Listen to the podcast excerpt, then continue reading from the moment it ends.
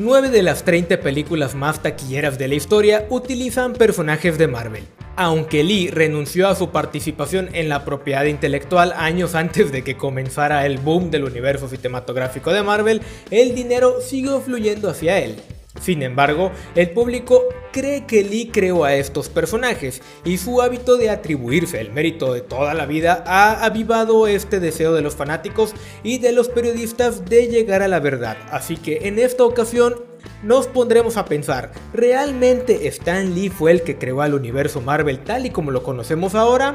Pues veamos y demos un repaso por el legado de Stan the Man. Figuras que Lee co-creó o dijo que creó revivieron un género que había estado en sus últimas etapas, ayudando a lanzarlas desde los estantes giratorios de las farmacias hasta la pantalla, los estadounidenses que no pueden identificar a Botswana conocen perfectamente a Wakanda como una nación africana de alta tecnología, a Loki como a un dios nórdico que no hace nada bueno y a Peter Parker como el hombre araña original. Incluso cuando dominan la cultura popular, los superhéroes del tipo defectuoso, del tipo extraño, del tipo del que Marvel fue pionero, pueden presentar y representar la exclusión, la rareza, la discapacidad, todo tipo de opresión real o percibida, reuniendo el poder suficiente para lanzar a sus enemigos en el sol.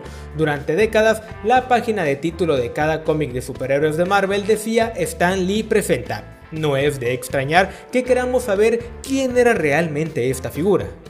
Stanley Martin Lieber nació en 1922, el primer hijo de inmigrantes judíos rumanos en Manhattan. Su padre era cortador de ropa y su madre era vendedora de grandes almacenes. Su hermano menor, Larry, llegó nueve años después. Stanley durante ese tiempo demostró habilidad verbal y ambición de intérprete. Cuando notó a un compañero de clases con una habilidad especial para hablar de manera improvisada, se sintió inspirado. Decidí que quería poder hablar de esa manera, poder captar la atención de una audiencia, recordó años después. Si hubiera crecido en otro lugar, Lee podría haber huido a Hollywood. En cambio, cuando era adolescente, aceptó un trabajo en Timely, la firma de su tío Martin Goodman, en donde Jack Kirby, Joe Simon, Bill Everett y Carl Burgos estaban reuniendo historias sobre un príncipe cascarrabias de la Atlántida llamado Namor, su némesis un androide, la antorcha humana original, y un tipo rubio que golpeaba a los nazis llamado Capitán América. Lee comenzó borrando los lápices de la obra de arte entintada, pero pronto también estaba escribiendo, sobre todo porque las regulaciones postales hicieron que los cómics fueran más baratos de enviar por correo si contenían prosa, cualquier tipo de prosa. La historia de 1941, El Capitán América frustra la venganza del traidor, fue la primera en llevar el nombre de Stan Lee. El modelo de negocios oportuno enfatizaba la cantidad sobre la calidad, la persecución de tendencias sobre la creación de tendencias, y Lee rápidamente demostró que podía servir al modelo. Mostró una habilidad espectacular para cumplir con los plazos escribiendo cómics para que los artistas de Timely, entre ellos Jack Kirby, los dibujaran. Goodman pronto lo nombró editor de la operación de cómics.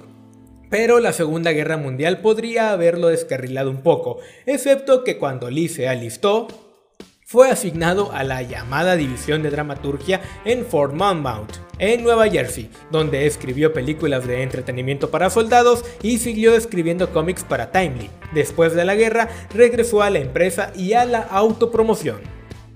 En Timely, Lee creó guiones para los géneros permitidos por el Código de Cómics de 1954, romances y westerns, y especialmente ciencia ficción. Lee en esos años no escribía superhéroes, muy reducidos desde su mejor momento en tiempos de guerra, ganaban poco dinero para cualquiera, excepto para DC Comics, el hogar de Superman.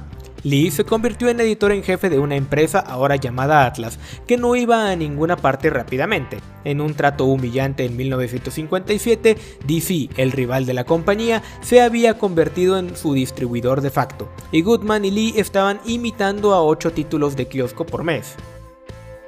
Inundar la zona ya no funcionaría, en cambio, recortaron gastos y experimentaron con nuevas historias que podrían enganchar a los lectores. La respuesta resultó ser superhéroes, con, a como Lee le gustaba decir más tarde, pies de barro.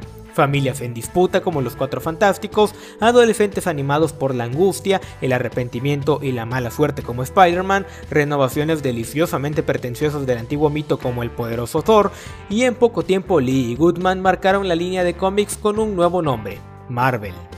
En lo que se conoció como el método Marvel, no porque Lee lo haya inventado, porque no lo hizo, sino porque lo prefería él y un artista empezarían charlando, quizás tomando notas, el artista dibujaría la historia y desarrollaría la trama y Lee agregaría leyendas y diálogos. El método se adaptaba a artistas como el energético veterano Kirby, conocido por su acción dinámica y su vestuario extravagante, y el malhumorado Steve Ditko, que inventó personajes oscos y misteriosos, trasfondos semi-expresionistas, y Kirby originó a los Cuatro Fantásticos, Hulk, Thor y los X-Men, mientras que Ditko dibujó a Spider-Man y al Doctor Strange. A otros primeros dibujantes se les pidió que imitaran el estilo de Kirby, mientras que el propio Kirby trabajaba a un ritmo estajanovista, casi 1200 páginas durante todo el año. Como bien dijo el biógrafo de Kirby, Kirby era muy bueno creando arte de cómics, pero muy malo para que le pagaran por ello. Los cómics de la Edad de Plata, como los coleccionistas llaman a esta época, nunca podrían describirse como realistas, pero tuvieron un lugar en un mundo más parecido al nuestro que al universo de los cómics de capa más antiguos.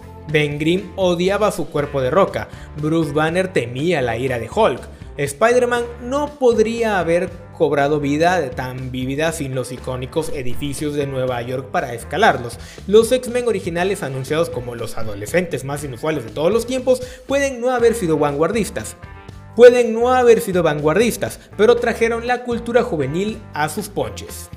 Está claro que Kirby hizo los dibujos y Lee escribió las palabras, lo que luego disputaron en décadas de entrevistas y litigios. Fue quien ideó los personajes y la trama. A medida que avanzaban los años 60, resume Risman, Stan hizo todo lo posible para elogiar a Kirby, pero no para aumentar sus tarifas. Más tarde, Kirby inventó para su serie de DC Mr. Miracle una imagen duramente satírica de Lee como el siempre sonriente y sórdido empresario Funky Flashman, propenso a pronunciamientos grandilocuentes. Sé que mis palabras llevan a la gente a un frenesí de adoración, decía este personaje. Chris Claremont comenzó a trabajar en Marvel cuando era un adolescente, a finales de los 60. Luego escribió Uncanny X-Men continuamente desde 1975 a 1991. Recuerda una figura buena como editor, igualmente buena como gerente, igualmente buena como inspiración. Los artistas y escritores a quienes Lee habría considerado como sus jóvenes generalmente lo pintan en los años 60 como grandilocuente pero amable, confiable y divertido para trabajar. Los observadores más generosos podrían comparar a Lee con un director de orquesta, persuadiendo el talento de otros. Hacia el final de la llamada Edad de Plata, Lee era menos escritor que coordinador y abridor de puertas, lo que permitió a un artista como James Teranco, cuyos paneles recordaban los carteles de rock psicodélico y de arte del opio, conquistar el medio visual que alguna vez fue cuadrado. Lee necesitaba un equipo, no podía hacer todo y ni siquiera podía hacer mucho por sí mismo.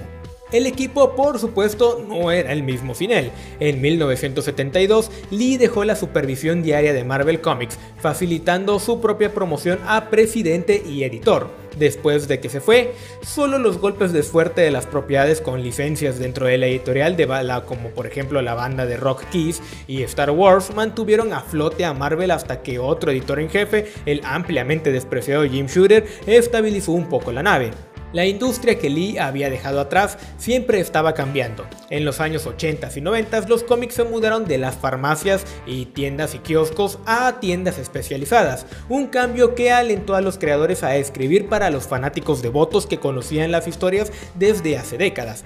Fans como ese podrían impedir el cambio, buscando solo lo que ya sabían que amaban. Como coleccionistas también podrían generar ciclos de auge y caída como el que casi vuelve a aplastar a Marvel durante este tiempo a mediados de los 90. Después de 1972, Lee pasó el resto de su vida como el rostro exultante de un medium al que casi había dejado de contribuir. Intentó repentinamente triunfar en Hollywood con propiedades de Marvel o con sus propias nuevas ideas, pero se hicieron pocas películas de acción en vivo y ningún éxito. En 1998, a los 75 años, Lee renunció a los derechos que le quedaban sobre las propiedades de Marvel a cambio de un anticipo de 6 cifras y una parte de las ganancias de cine y televisión pero podría haber sentido que se lo había perdido.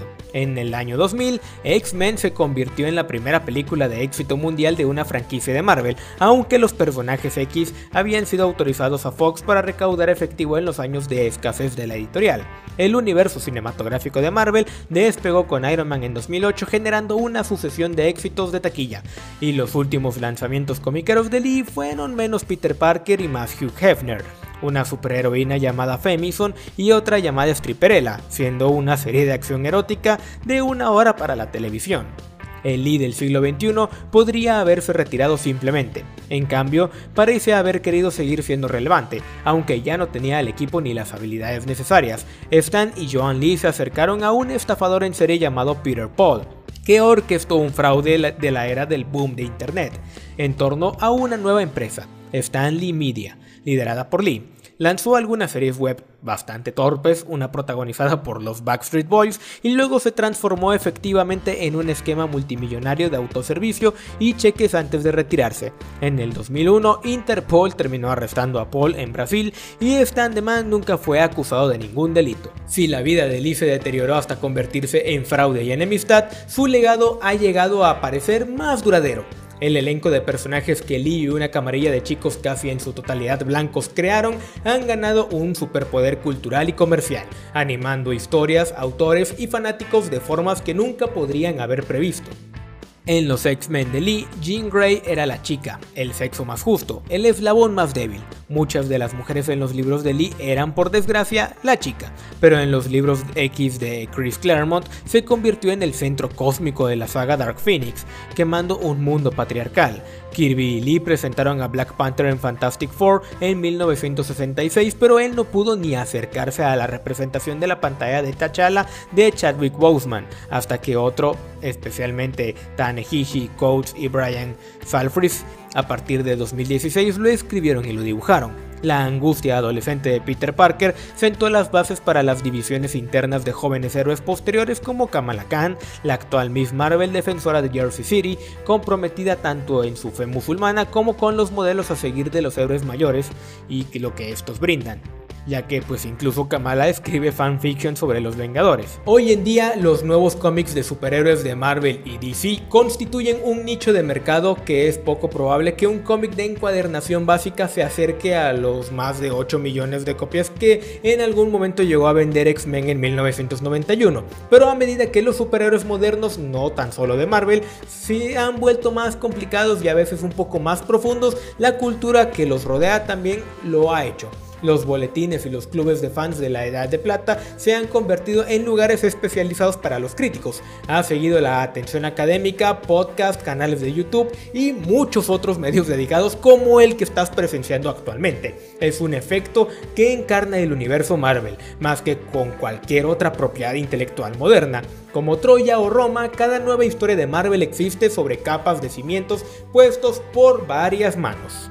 Los X-Men de hoy, narrados en los cómics en curso, son ciudadanos de una nación insular sensible, Krakoa, como su propio ecosistema, su propia política exterior, su propia colonia espacial, diplomáticos y corsarios. Los mutantes se trasladan allí por seguridad y comunidad, encuentran amigos perdidos hace mucho tiempo y amantes del mismo sexo y resucitan a los muertos. Está muy lejos de la lista original de los X-Men, cinco adolescentes blancos en una escuela del condado de Westchester, y se parece mucho más al fandom de Marvel en la actualidad una familia encontrada, una comunidad imaginada que ya no es del todo blanca y con frecuencia discapacitada, dedicada a historias inverosímiles sobre personas que pueden parecer extrañas o carecer de agrado social, pero que pueden leer la mente o teletransportarse o incluso volar. Esa nación mutante nunca podría haber sido creada ni siquiera anticipada por Lee, que habrá sido rápido, engreído, a veces generoso y sorprendentemente convencional. Y sorprendentemente convencional